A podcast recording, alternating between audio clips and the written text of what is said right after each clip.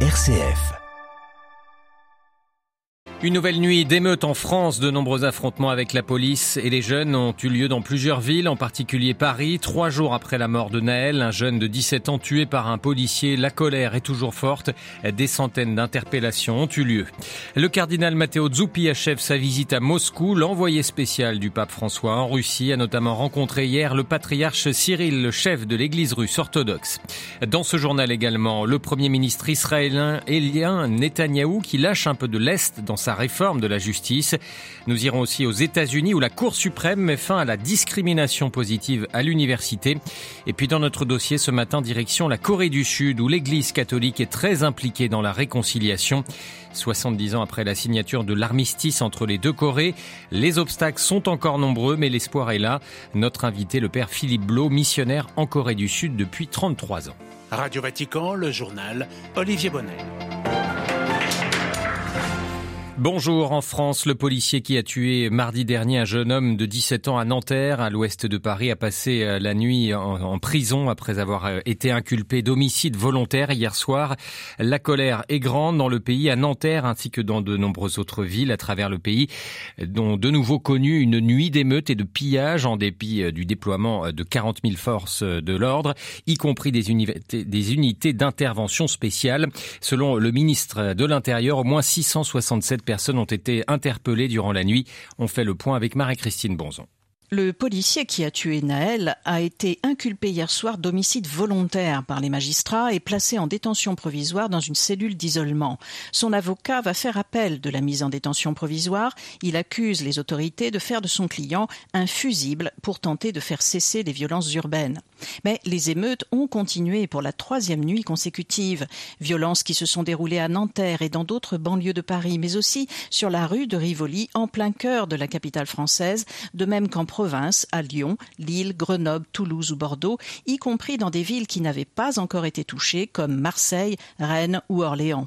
Attaque à coups de tirs de mortier d'artifice contre des commissariats, des mairies, invasion d'un tribunal à Reims, destruction de mobilier urbain, incendie de véhicules, d'un théâtre, d'une bibliothèque, pillage de magasins de luxe, de boutiques de quartier et de supermarchés. Le palais présidentiel vient d'annoncer qu'Emmanuel Macron va de nouveau présider une réunion de la cellule de crise interministérielle que le chef de l'État avait formée hier matin. Marie-Christine Bonzon pour Radio Vatican. Et dans un message publié hier, l'évêque de Nanterre, monseigneur Mathieu Rouget, ainsi que la fraternité amicale interreligieuse de la ville appellent à l'apaisement. Responsable religieux de la ville de Nanterre et engagé depuis longtemps pour la fraternité, nous voulons en appeler ensemble en ces heures si éprouvantes pour notre ville et notre pays au dialogue et à la paix, écrivent-ils. Nous entendons les souffrances et les colères qui s'expriment et adressons nos sincères condoléances à la famille et à la mère de Naël. Mais nous affirmons aussi d'une seule voix que la violence n'est jamais euh, un bon chemin, peut-on lire encore dans ce message. Les dirigeants de l'Union européenne réaffirment leur soutien dans la durée à l'Ukraine. Réunis depuis hier à Bruxelles, les chefs d'État et de gouvernement des 27 n'ont cependant pas fait d'annonce précise sur la nature de ce soutien.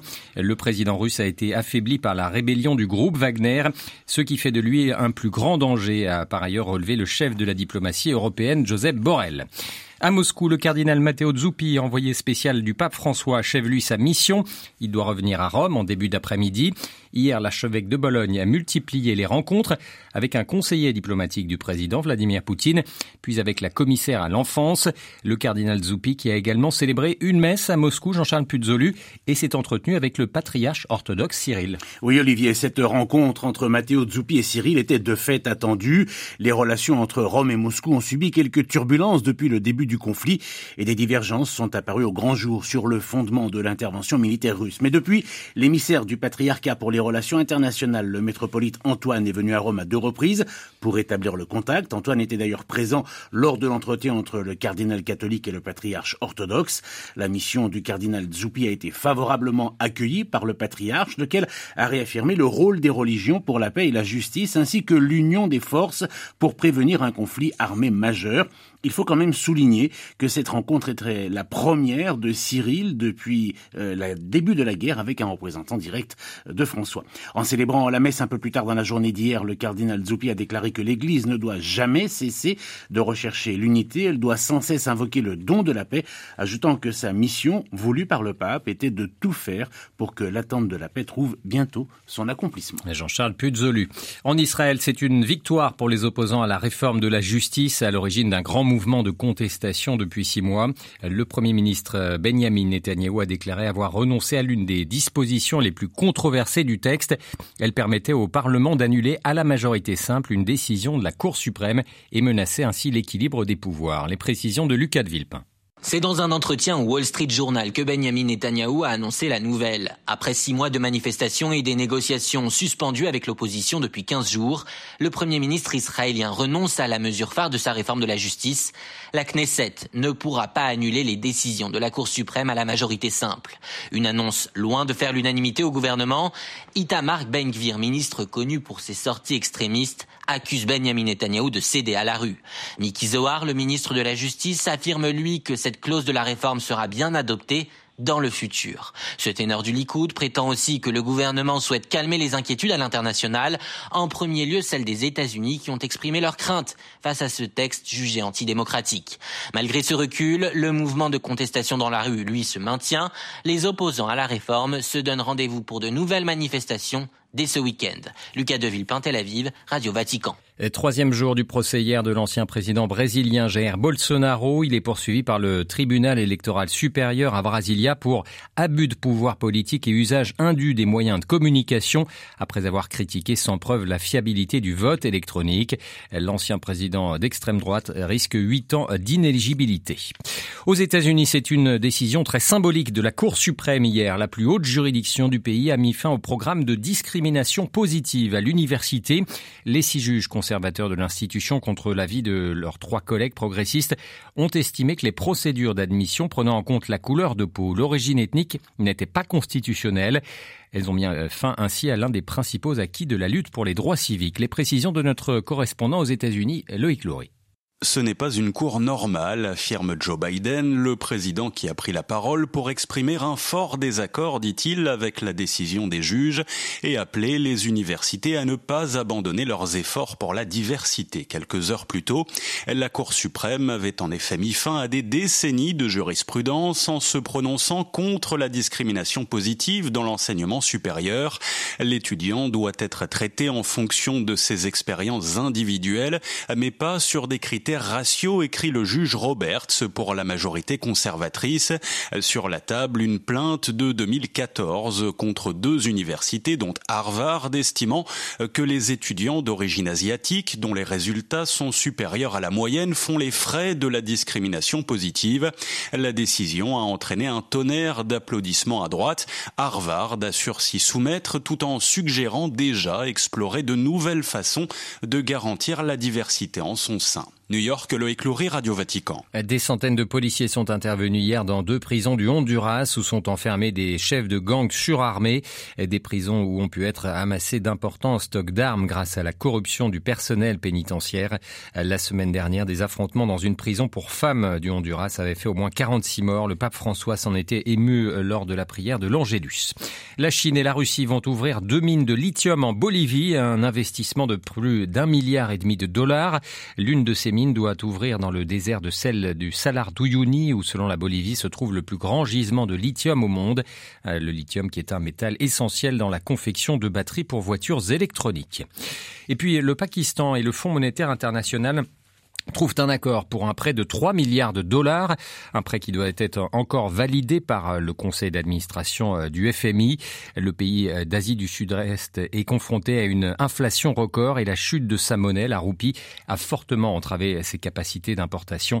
Rappelons également que le pays et le Pakistan a été touché par des inondations catastrophiques l'an dernier, recouvrant un tiers du territoire et dévastant des millions d'hectares de terres agricoles.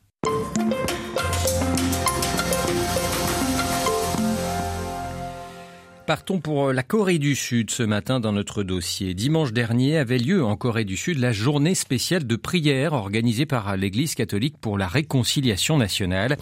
Elle avait comme thème cette année Marcher sur le chemin du pardon, célébré tous les ans à la date anniversaire du début de la guerre de Corée qui vit la partition du pays entre deux entités étatiques.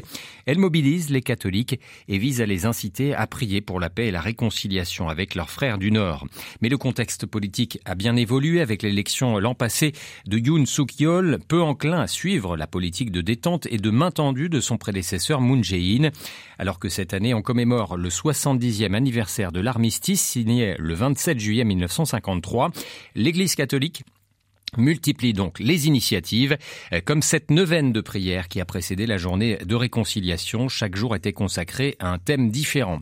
Le père Philippe Blo des missions étrangères de Paris vit en Corée du Sud depuis 33 ans. Il revient ce matin sur cette mobilisation de la communauté catholique coréenne et sur les chances réelles de réconciliation.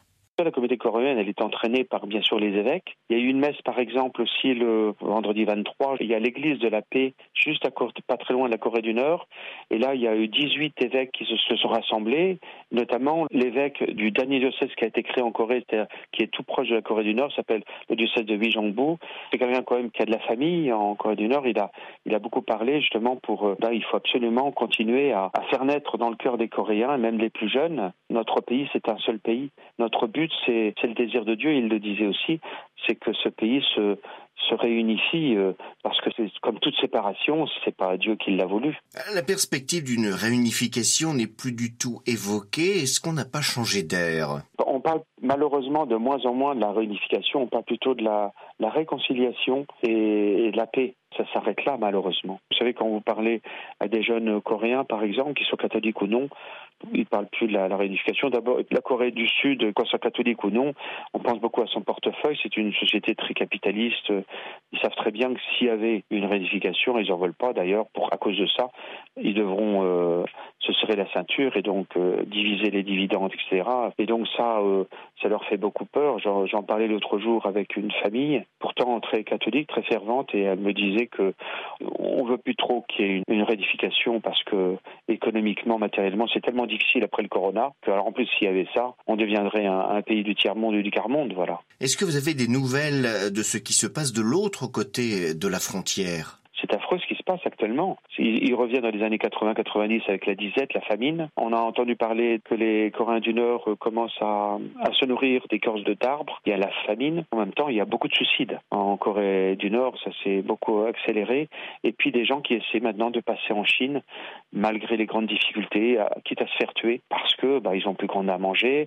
Il y a des problèmes aussi, euh, des persécutions de quelques chrétiens aussi en Corée du Nord. Ça fait un peu la une des journaux euh, en Chine. Voilà, tout ça fait que de nouveau, on se retrouve avec des Coréens du Nord qui essaient de passer la frontière euh, comme ça s'était passé avant le corona. Mais alors là, pareil, euh, ils sont victimes encore plus qu'avant de tous les trafics d'organes, de prostitution. Beaucoup sont arrêtés aussi de force et sont ramenés dans le pays. Alors là, ils sont de nouveau soit tués, torturés. Alors le pape François avait consacré une catéchèse au premier prêtre coréen, Saint André Kim Tae-gun, lors d'une audience générale fin mai dernier. Comment ce type de grand témoin, martyr, peut aider les catholiques sud-coréens dans cette démarche de, réconciliation?